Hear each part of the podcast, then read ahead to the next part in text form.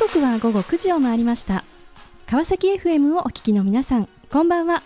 パーソナリティの森さやかです。新年明けましておめでとうございます。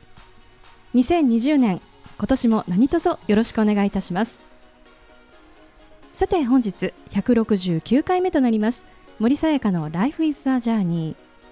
この番組では毎回さまざまな分野で活躍されている方をお迎えし人生を振り返っていただきます。前回は探究学者代表宝月康信さんにご出演いただきました。子どもの探究心を育てる。大学時代教育課題の解決に取り組むことを決意。能力開発型ではなく子どもの好奇心を芽生えさせ個性を磨いていく興味開発型というプログラムを確立。今までにない全く新しいアプローチで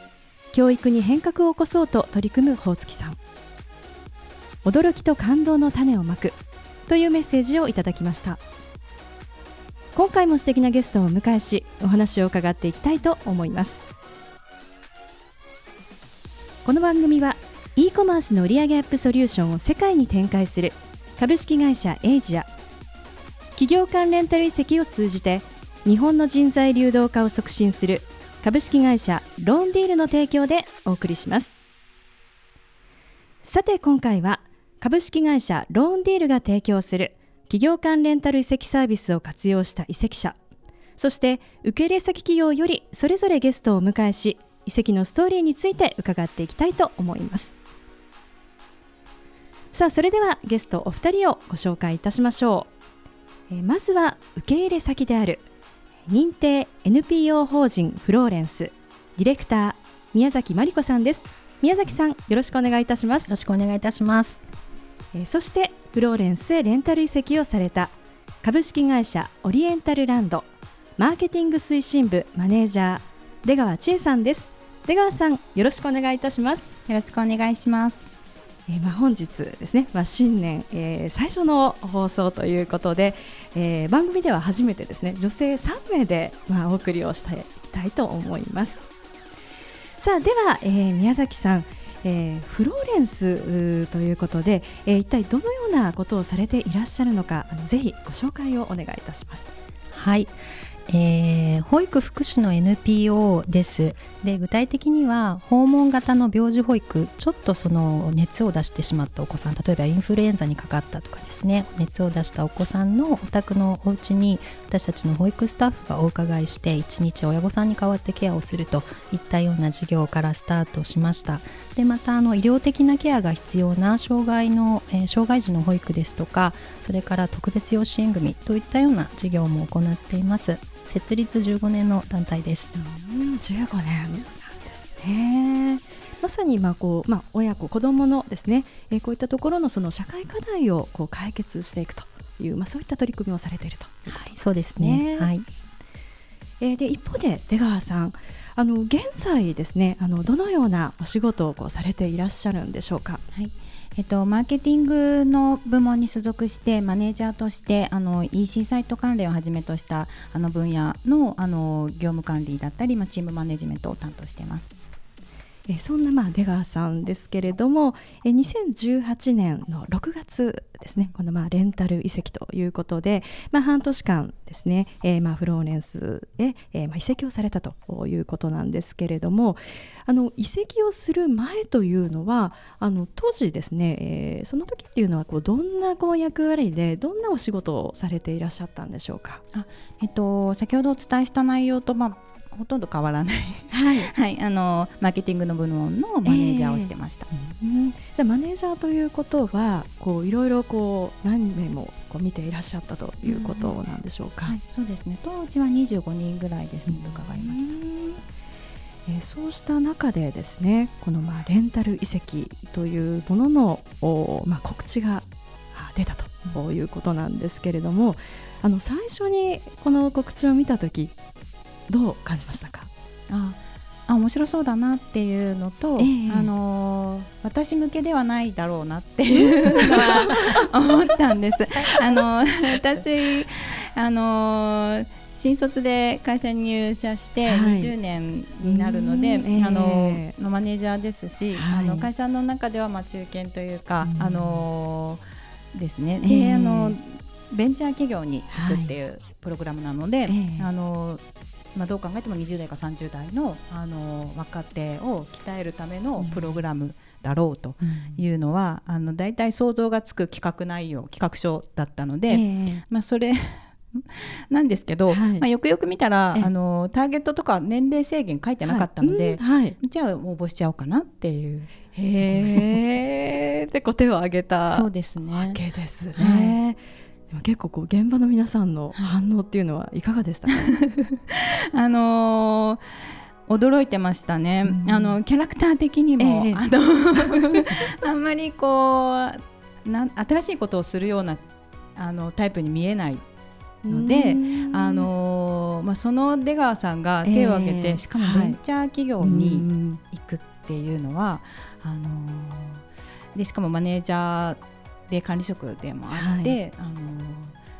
本気なのっていうのは みんなに大丈夫？あのすごい大変だと思うよってみんなよくわからないからみんな大変だと思うよ。みたいな感じででした。うん。でも、まあ、こう応募してですねこうお進んでいくわけですけれどもお、まあ、移籍をする前というのはですねあの実はこう一度こう、ま、面談といいますかあそういった顔合わせが、まあ、あるというふうにこうお聞きしているんですけれどもあの宮崎さんあの最初にですね出川さんと会われた時のこと覚えていらっしゃいますか、覚えてます覚えてます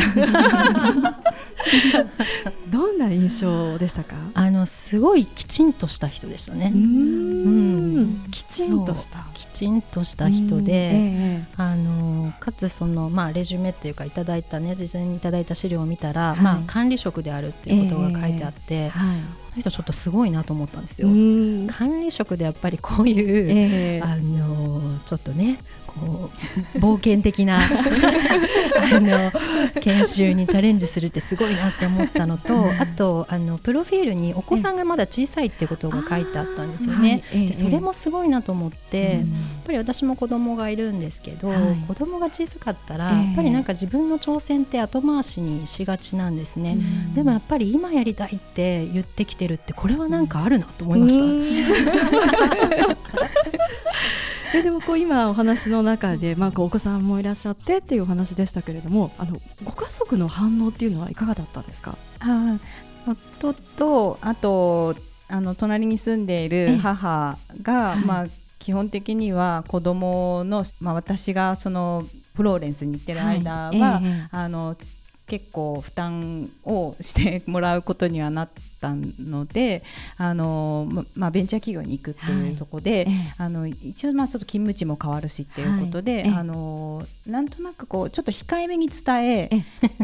あんまり大げさに言うと、はい。なんでとかってなっちゃうので、ええ。あのまあ、ちょっと勤務地が変わりますみたいな。でも確かで ちょっといちょちょっぴり忙しくなるかもしれませんが、よくわかりませんみたいな。嘘じゃないもんね。そうじゃない。まあ、そこでまあこう家族をクリアというふうになったわけですね。うんであの宮崎さんあのこうそもそもですねこのまあ移籍というサービスをこう受け入れですねこのまああの移籍者をまあその外部の方をこう受け入れるということであの当時こうフローレンスではなぜそういうこう移籍をですね受け入れようというふうにこう思われたんでしょうか？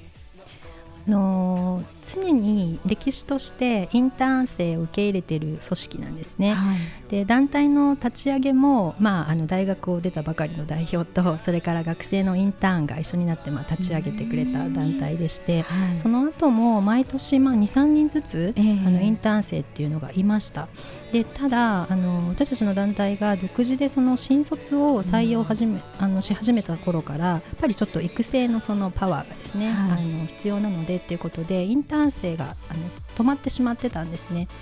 でなのでやっぱり組織は多様性が必要なのでいろんな人にこうジョインしてほしいなと思っていましたから、うん。あの再開したいなと思っててはい。そんな時にあのローンディールさんのお話を聞いたので、ええ。もうこれだと思ってお願いしました。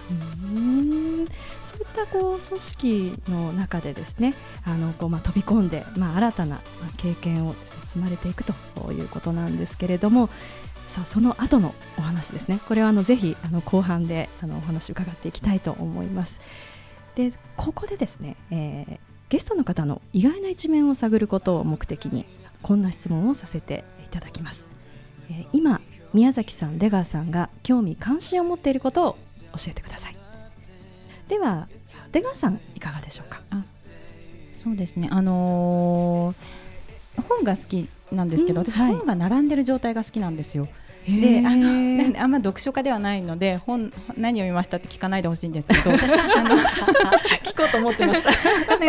今はなんかあの毎週ちょっと土日とかは子供を連れて図書館に行って本を借りてっていうのは、あの習慣になっていて。私あの大学が図書館情報学専攻なんです。あのそれはやっぱ本が並んでる状態が好きで、であのなんかこうわーっとこう圧倒されるなんか知識というか、はい、なんか新しい何かがあの学べるかもしれないっていう、はい、あのこうちょっと広がる感じがすごく好きで。で今も図書館に行ってその気持ちを味わってます。はいでは宮崎さんはいかがでしょうか？はい。私もね趣味がないんですよ。すごいこれ困ったんですけどあの絞り出すとすると、はい、あの今小3の息子がいるんですけど、はい、その息子との2人の旅行を計画していてその準備がすごい楽しいです。であの子供が9つになったら、えー、あの2人旅をしてそれで子育てをこうね、あの一つのステップを終えるっていうのをなんか自分に課していて、はい、その時なので今年は旅行に行ってこようと思ってます。どこ行くんですか？島に行こうと思って じゃあこの後ちょっとその話題で、はい、行きましょうか。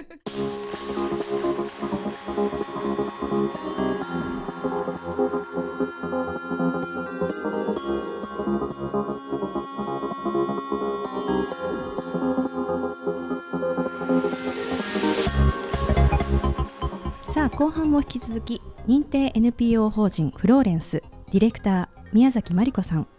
株式会社オリエンタルランドマーケティング推進部マネージャー出川千恵さんにお話を伺っていきたいと思います。えさていよいよですね移籍がスタートするというわけなんですけれども宮崎さんあの先ほどですね、まあ、あのフローレンスの、まあ、成り立ちについてもお話をしていただきましたが、まあ、こう NPO ということでですねあの宮崎さんご自身はこう、まあ、株式会社、まあ、営利企業のですねあのご経験もまあ終わりということなんですけれどもこの NPO でこう働くというふうになった時にこう特にですねこう皆さんこうどのようなこう点を大切にしながらこう働いていらっしゃるんでしょうか？はいあのー、非常にビジョンを大切にして働いてますね。ビジョン、はい、うん、まだまだその NPO のあの業界っていうのは、えー、まあ、経済的な意味ではあの処遇としてはそこまで高くないと思うんですけれども、はい、でもそれよりもこうありたい社会像を、うん、そこを目指したいっていう思いを持って入ってくるスタッフが多いです。うん。じゃあそういうこう、まあ、思いを持ってですね、えー、まあ取り組んで、まあ、いらっしゃるというところなんですね。でそういった中にこう飛び込まれたのが、まあ、出川さんと、はい、いうことで、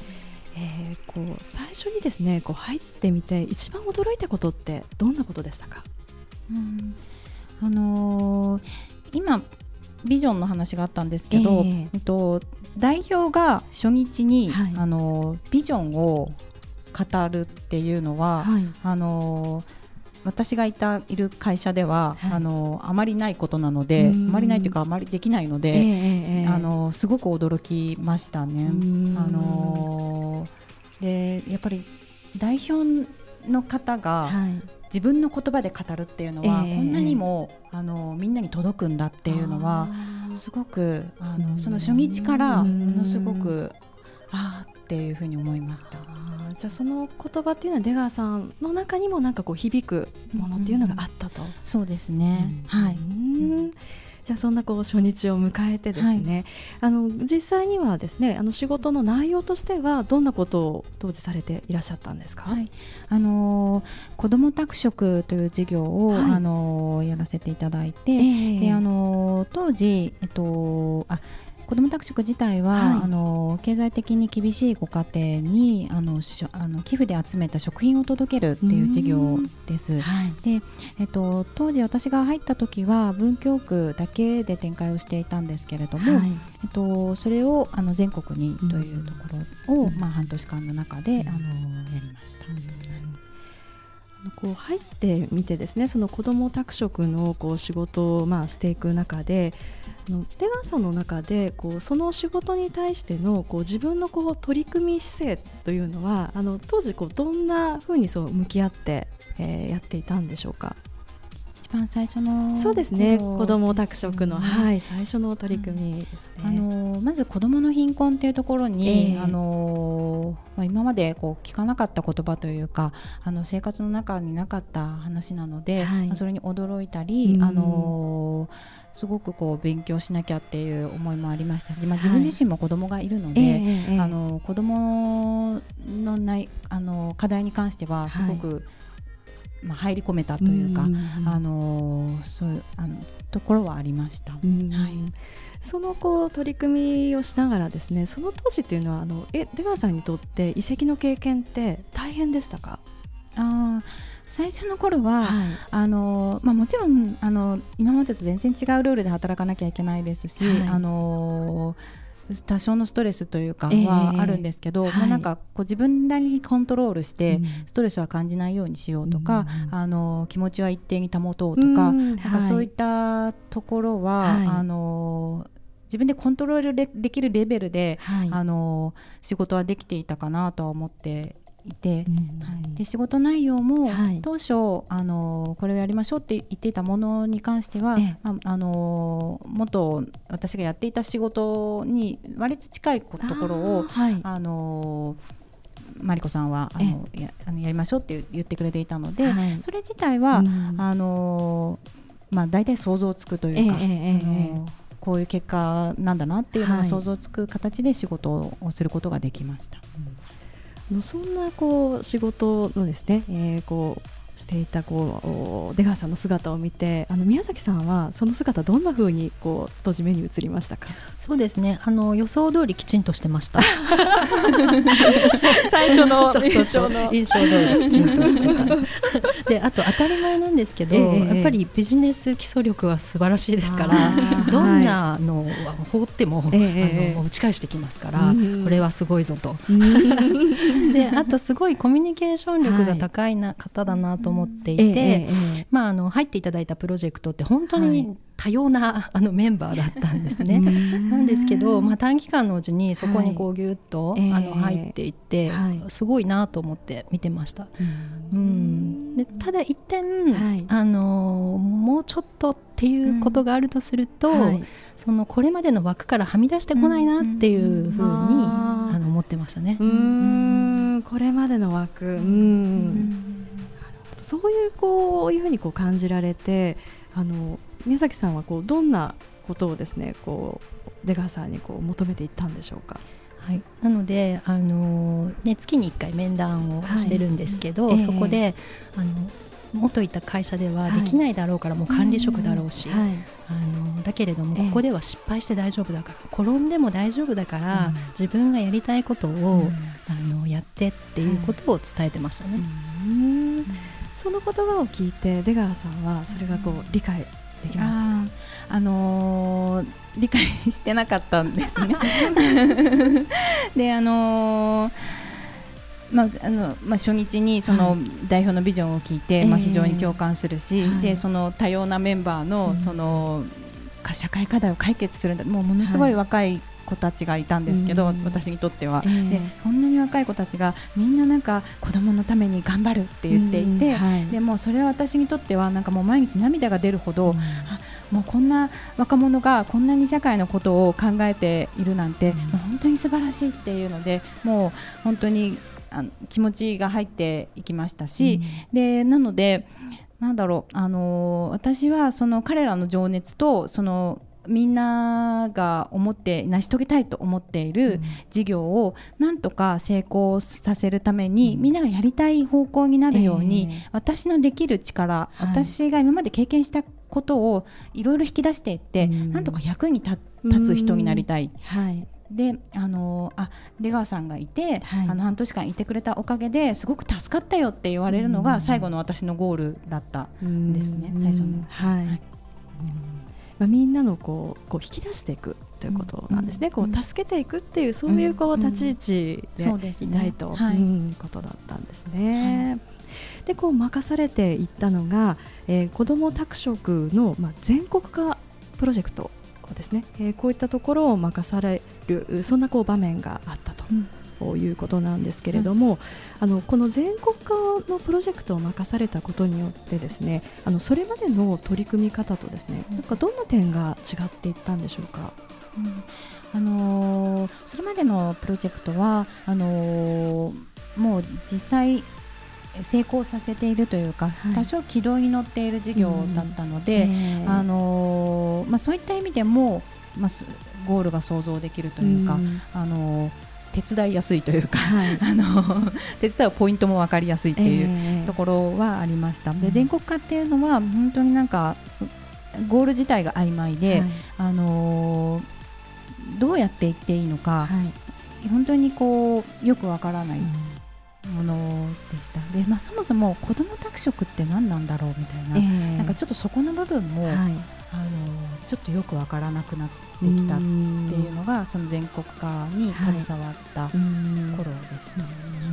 じゃあそうするとなんかそうやってこう自分の中でこう疑問が生まれたりですね、うん、こうまあ葛藤したり悩んだり、うん、えそんなこう姿を見てですね、うん、えー、宮崎さんはどんなこう言葉をかけられたんでしょうか？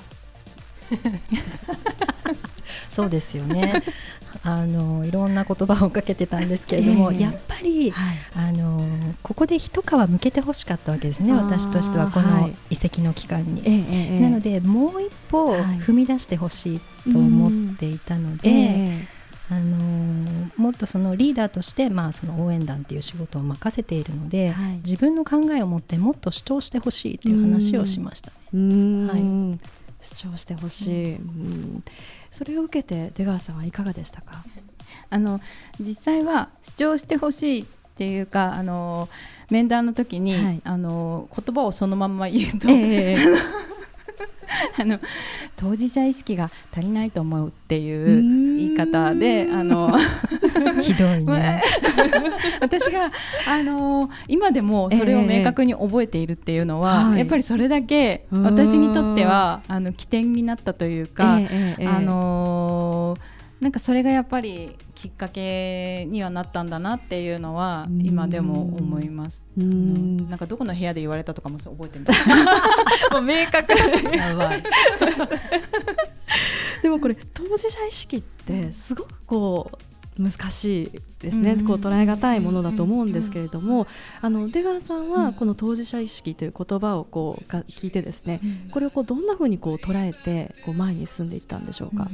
うん、言われた時はまだやっぱり分からなくて、はい、そのて、えー、あの手伝う気持ちでいるし、はい、成功させるための道は、うん、あのみんなの気持ちを私がサポートすることだ、うん、みんながやりたいことを抜けているところをこう補填してあげるっていうか、はい、あのそういった役割だと思ってやっているから、えー、その当事者意識っていうところがいや当事者意識はないわけではない、あのいや私だって頑張っている、はい、あのみんなの気持ちを共感し頑張っている。うん、でただなんか森子さんが言ってたのはまあそうではなかったっていうのがじわじわとその後多分あの一緒に働いてたそのメンバーたちがあのものすごく自分の気持ちを自分の言葉でちゃんと話す人たあのメンバーだったんですね。はい、であのそれは最初違和感があったんですけど、えー、まあ、その何ヶ月も働いているとなんとなくそうあこういうやり方なんだなっていうふうには思ってきてでその自分の気持ちを自分で伝えるっていうところのっていうのとそのマリコさんが言ってた当事者意識みたいなところが、うん、まあ、あのその辺りで多分リンクしてきて、うん、自分のやりたいことは何なのかっていうのが、うん、あの出てきたんだと思います。でそのこにまあ気づきを得てですね、うん、でこのプロジェクトはまあ結果としてですねあの、まあ、全国化ということであの法人もですね作られたということで、うん、あの出川さんこの法人化の記者会見にも出られたということなんですね。あの本当にさそレンタル遺跡の最後の方だったんですよね、はい、11月の末あの11月末で終わり最終日の前日とか あもう本当に。本当に、ね、そう記者会見自体がその日にやれるかどうかみたいなのもあって、えーえーえー、私が帰ってからやるかもねみたいな。そのけあの記者会見での姿を見てあの宮崎さんはどんなふうに、えー、感動しました。横にいたんですけどね、えー、ぱりなんか新規事業って正解がないので、えーはい、その仮説を持って自分はこうだと思うっていうことを、あの試してみて、はい、周りの人に伝えでもこう受け入れられなくて戻って、でもまたトライするみたいなことが必要だと思うんですけど、その自分の思いを持って伝えていくっていうことがやっぱりあの場でできてたと思うので、すごい良かったなと思いました。さあ、えー、この番組では、えー、ゲストの皆さんに共通してお聞きしている質問があります、えー、これから自分の夢を実現しようとしている方々へ背中を押すメッセージをお願いいたします、えー、では宮崎さんお願いいたします。はい。私は、えっと、信じるっていう言葉を送りたいと思います。信じる自分も仲間もですね。はい。はい。ありがとうございます、えー、ではえー、出川さんお願いいたします。えっと私はあの自然体です。で何かをやろうとするときはつい力が入りがちであの自分を必要以上によく見せようとか、まあ、私がレンタル遺跡だった時もなんか最初の方そうだったなと思うんですけど誰かと比較してそれより頑張ろうとかなんかそういう余計なことを考えているとやっぱうまくいかないなと思っていて自分のやりたいことに焦点を絞ってその実現のことだけを考えていけばうまくいくんじゃないかなっていうのがなんかようやく最近になって分かってきたので、うん、自然にっていうのを、あのー、伝えたいなと思います。素敵なメッセージをありがとうございました。ということで本日は認定 NPO 法人フローレンスディレクター宮崎真理子さん。株式会社オリエンタルランドマーケティング推進部マネージャー出川千恵さんにご登場いただきました。宮崎さん出川さんありがとうございました。ありがとうございました。森さやかの Life is a Journey いかがでしたでしょうか？20年間在籍していたオリエンタルランドから分野も仕事の進め方も全く異なるフローレンスへ飛び込んだ出川さん。そしてそんな出川さんに対話を通じてサポート役から当事者へ仕事の向き合い方を変える刺激と気づきを与えた宮崎さん当事者意識を自分のものとして捉えた出川さんの語る言葉には経験から来る重みがあり自分の思いを言語化することがいかに大切かが伝わってきます。2020年私も自分自身の思いをしっかりと語り伝え目指す姿に向かって取り組んでいきたいと思います。次回はどんな素敵なゲストの方が来てくださるでしょうか。来週もまたこの時間にお会いしましょう。今日も一日お疲れ様でした。おやすみなさい。